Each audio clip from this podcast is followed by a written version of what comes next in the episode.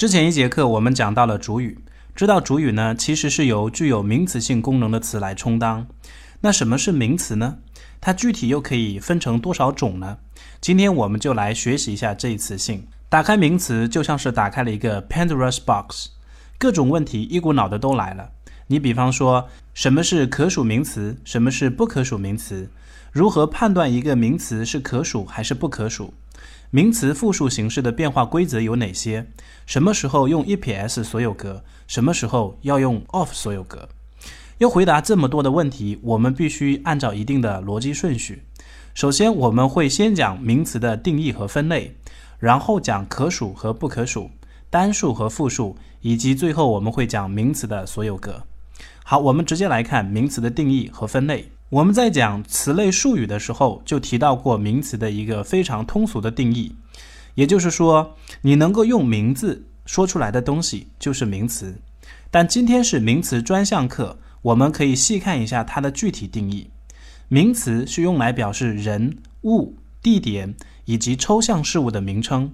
这个定义呢还是比较好理解的。你比方说人，John、Sister、Father，这些都是表人的名词。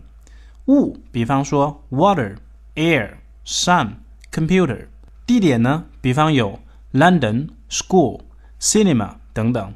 抽象事物当然就是看不见、摸不着的一些概念，比方说 love、hope、imagination 等等。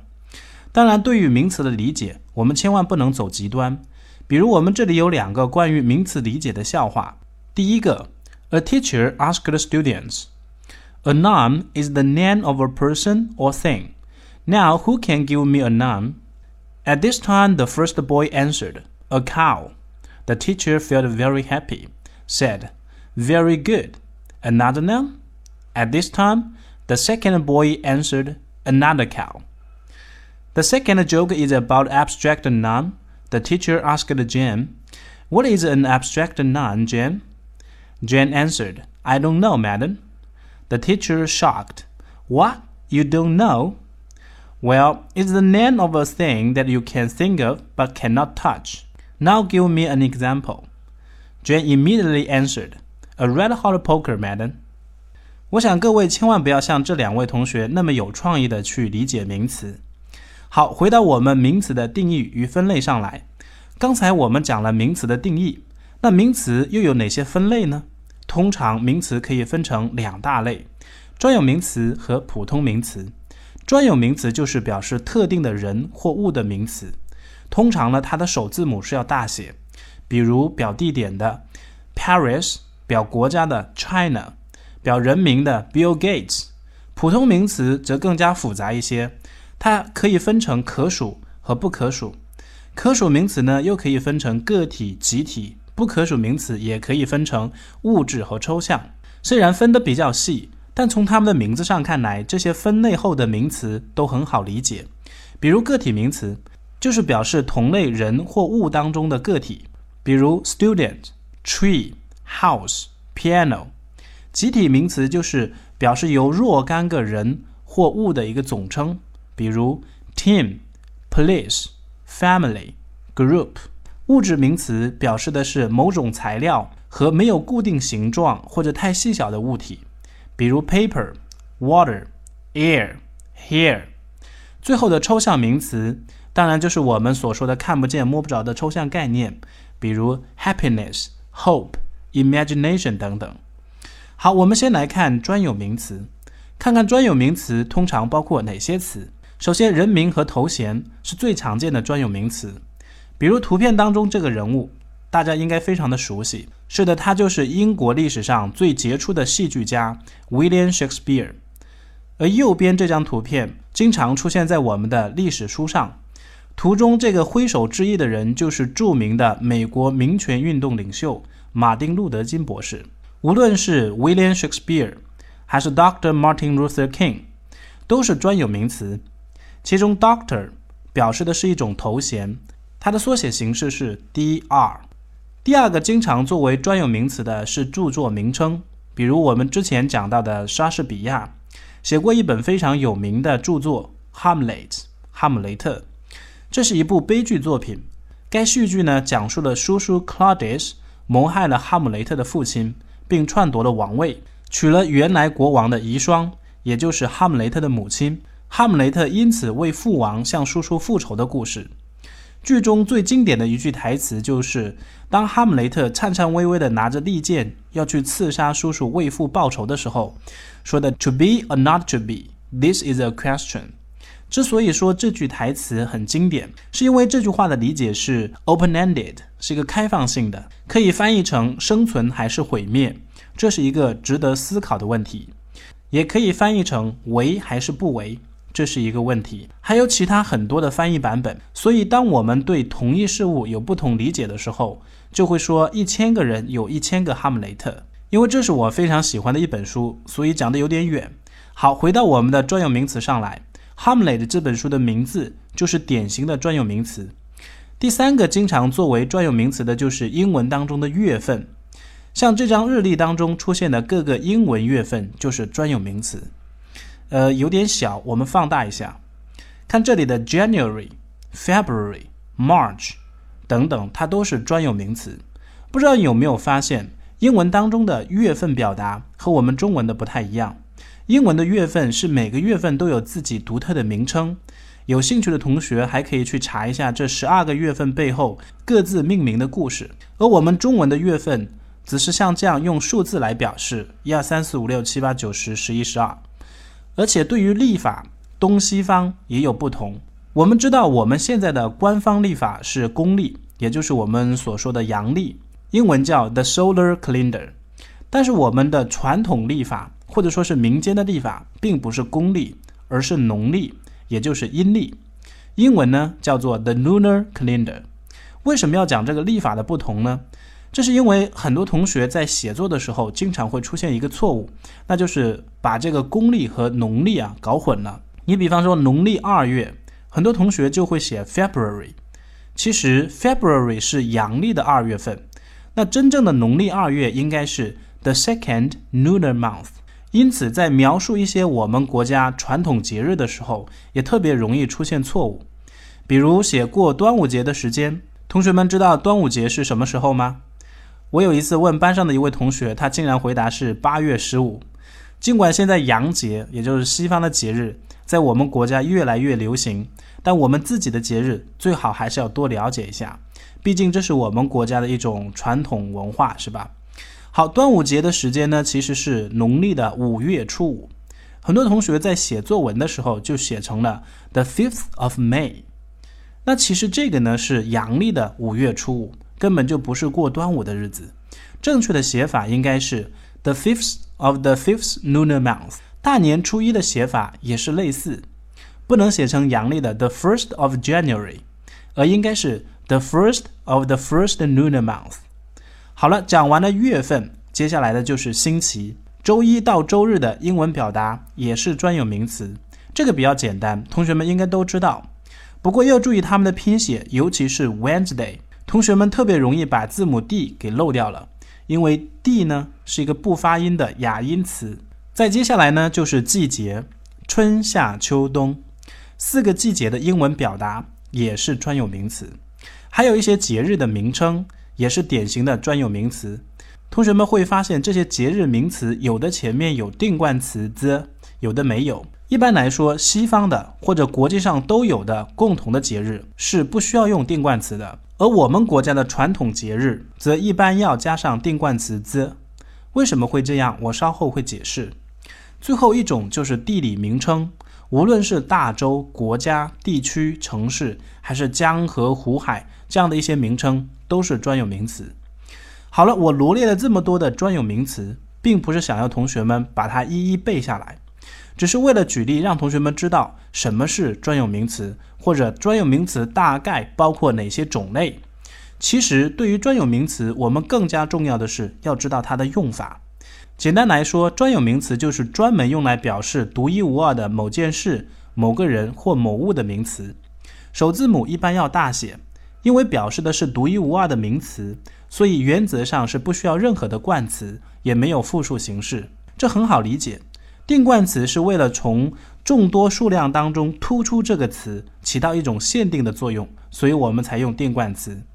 比如，我不能说 book is very interesting，而应该指明是哪一本书很有趣，应该说成 the book is very interesting，这样说才是正确的。同样，因为是独一无二，所以不太可能会有复数。我们来看例句：Dr. Jones observed wild animals in Africa。琼斯博士在非洲观察野生动物。第二句：I went to the Great Wall last August。我去年八月份去了长城。例句一当中的 Doctor Jones 和 Africa，以及例二当中的 August 都是专有名词，所以不加任何的冠词，这我们都比较好理解。但问题是，为什么例句二当中的专有名词长城 The Great Wall 却要加上定冠词呢？对于这个问题，传统语法书上经常的做法是列出 the 加专有名词的例子，分成一二三四五点，告诉你这些专有名词是例外，往往要加定冠词 the。我们且不说他列的这个例外实在是太多了。而且更让我们气人的是，他还说“往往”，那意思就是说，还有一些地名或者江河湖海的名称，有可能是不需要加定冠词的。在我上学的那会儿，我读到这个语法规则的时候呢，我的内心就有一万只这样的动物在奔腾。我们好不容易打起精神，放弃玩乐的时间来学语法，一下子就被这种不负责任的语法解释给干懵了，感觉天都黑了。现在我就给同学们分享一下我在这么多年语法学习当中对于这个问题的理解，希望能给你的语法学习带来一丝光亮。是这样的，专有名词肯定是独一无二的，因为独一无二，所以也肯定是不会用定冠词的。那之前的例句当中，长城 The Great Wall 却为什么用了定冠词呢？这是因为 The Great Wall 这个专有名词是由普通名词转变过来的。总结成一句话就是：普通名词不具备独一无二的特点，所以由普通名词转变过来的专有名词要加定冠词的。我们再来看那些语法书上提到的例外，比如第一个地名是好望角，The cap of Good Hope。这个地名当中的 cap 是海角的意思，它是一个普通名词。什么是普通名词呢？普通名词就不是专门的，也就是说不是独一无二的名词。海角世界上肯定不止一个，所以当它要跟别的名词合在一起构成一个专有名词的时候，它就必须要加上定冠词来突出出来到底是哪一个海角。再比如后面的一个大学的名字，The University of Chicago，同样的道理啊，University 大学也是一个普通名词，世界上也绝对不止一所大学吧，所以它的前面呢也要加定冠词的。来突出到底是哪一所大学？你看后面的地名芝加哥 （Chicago），它并没有加定冠词，原因就是它是一个专有名词，因为世界上只有一个芝加哥。上面划线的单词也都是这个道理，它们都是普通名词，在和别的专有名词构成更大的专有名词的时候，都必须要有定冠词。还有的专有名词，因为一般都不会出现误解的情况。会把后面的普通名词省略，比方说，比方说阿尔卑斯山、泰坦尼克号后面都省略了他们的普通名词 mountains 和 ship。经过这样的讲解，大家是不是对专有名词的认识更加清晰了呢？所以以后碰到语法书上所说的例外，一定要保有一定的怀疑精神，因为这些往往都不是例外。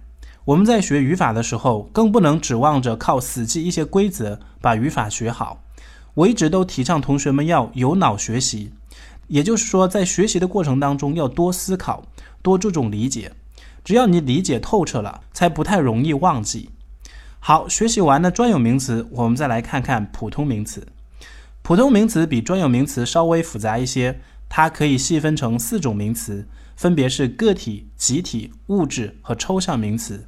之前在看那张表格的时候，我们就已经对这些名词有了个大致的了解。那现在呢，我们就具体来看看每一种名词的具体用法。首先，第一种就是个体名词。我们直接来看例句：Lions live in Africa。狮子生活在非洲。There are seven days in a week。一周有七天。通过这两个例子，我们会发现，例句一当中的 lion 和例二当中的 day week 它都是个体名词。个体名词是可数名词，有单复数之分。另外要注意的是，个体名词为单数的时候是不可以单独使用的，必须要有冠词、序数词、指示代词、所有格等限定词一起使用。比如我们说狮子是百兽之王，不可以说 Lion is the king of all animals，因为这里的 lion 是单数，必须要加上限定词，应该说成 A lion is the king of all animals。我们再来看集体名词，先看第一个句子：There are about one hundred families in this village。这个村庄大约有一百户人家。这里的 family 指的是家庭，强调的是一个整体。这个时候的用法跟个体名词一样，要加上冠词或使用复数。第二个句子：My family are soccer fans。我的家人呢都是足球迷。这里的 family 指的是我的家人。强调的是构成家庭的成员。我们都知道，家庭一般都是由多个家庭成员构成的，因此是典型的集体名词，是要当做复数来处理的。接下来，我们再了解一下什么是物质名词。看例句一：This statue is made of stone。这尊雕塑是石头做的。这句话中的 stone 是就是物质名词。什么是物质名词呢？物质名词就是表示材料、液体、气体等物质的名词。因为这些名词没有固定的形状，所以不可数。所以这句话中的 stone 前面不能加冠词 a 或者 an。我们再看另一个物质名词的句子：My father bought a bottle of wine。我父亲买了一瓶酒。这句话中的 wine 就是同上面的 stone 一样，是一个物质名词。不过，虽然物质名词不能直接用数字来表示它的数量，但可以像这句话中的 wine 一样，可以在它的前面加上量词来表达。好，我们来看普通名词分类的最后一组抽象名词。同样，先看例句：Necessity is the mother of invention。需求是发明之母。这句话中的 necessity 和 invention 都是表示抽象概念的名词，没有具体的形状，为不可数名词，因此不能加上冠词 a 或者 an。而且跟之前讲过的物质名词一样，同样是不可数名词的抽象名词，也可以用量词来表达它的数量。你比如，He gave me a useful piece of advice。他给了我一个有用的建议。这句话中的 a useful piece of advice 就是用量词 a piece of 来表达抽象名词 advice 的数量。关于抽象名词，我们还有一点要注意，那就是介词加抽象名词的用法。抽象名词在前面加上介词，可以当作形容词或副词使用。你比如，He is a man of ability，他是个有能力的人。这里的 of ability 就是介词 of 加上抽象名词 ability，其实就相当于 ability 的形容词形式 able。这句话也可以说成 He is an able man。同样，He struck the desk in anger，也可以换个说法，He struck the desk angrily。注意，我们这两个例句当中的介词都不一样，一个是 of，一个是 in。一般来说，of 用来表示某种特征性质，in 则表示某种状态。例句一是用 of 来表示这个人的特征就是能干。第二个例子呢是用 in 来表示这个主语 he 的状态是愤怒。最后我们来看一下使用名词的注意事项。其实注意点有很多，我把其中两点同学们最难理解的讲解一下。第一点，名词的转化。当不可数名词或专用名词转变成普通名词的时候，这些词也就可以加上冠词或复数形式了。你比如，My sister reads an English paper，这里的 paper 本来是不可数名词纸的意思，但在这里呢被转变成报纸，当成一种普通名词。因此，可以在它的前面加上冠词 an。再比如，Thank you for your many kindnesses。这里的 kindness 通常是作为抽象名词，表示善良的意思，但被转变成普通名词，则表示的是善举、善良的举动，是可数名词。最后，我们再看一个，I want to buy a Porsche someday。我想在将来某天买辆保时捷。保时捷 Porsche 是车的品牌。一般是作为专有名词。我们都知道，专有名词是表示独一无二的名词，所以前面呢不加任何的冠词。但在这里，Porsche 指的是具体的产品，也就是指的是某辆保时捷车，而不是表示保时捷这一品牌，所以它是一个可数名词。由此看来，我们对于名词的可数与不可数不能完全脱离语境来理解，它们之间并不是永远分开、老死不相往来的。可数与不可数其实是一种相对的东西，所以我要建议同学们要用相对论的观点去看待名词的可数与不可数问题。最后，使用名词还要注意第二点：同一意思的名词用法有所区别。英文和中文一样，有的名词必须区别它是用在什么地方。比如，我们看这两个例子：All the passengers on the bus escaped safely。巴士上的乘客都安全地逃出了。Most of the customers in the shop are teenagers。这商店里的大多数顾客都是青少年。从这两个例句中，我们发现，即使都是指客人的意思。在英文里也有各种不同的表达方式，比如例句一当中的乘客用的单词是 passenger，而例二当中的顾客就得用 customer。类似的表客人的单词还有 client 客户、guest 宾客、visitor 访客等等。在使用这些词的时候，我们要格外注意场合。简单回顾一下我们这节课的内容，这堂课我们学习了名词的定义。以及知道了名词可分为专有名词和普通名词，尤其对于有些专有名词加定冠词的现象进行了解释。此外，还分类讲解了普通名词中的个体名词、集体名词、物质名词和抽象名词。最后，就名词的使用给出了两点注意事项。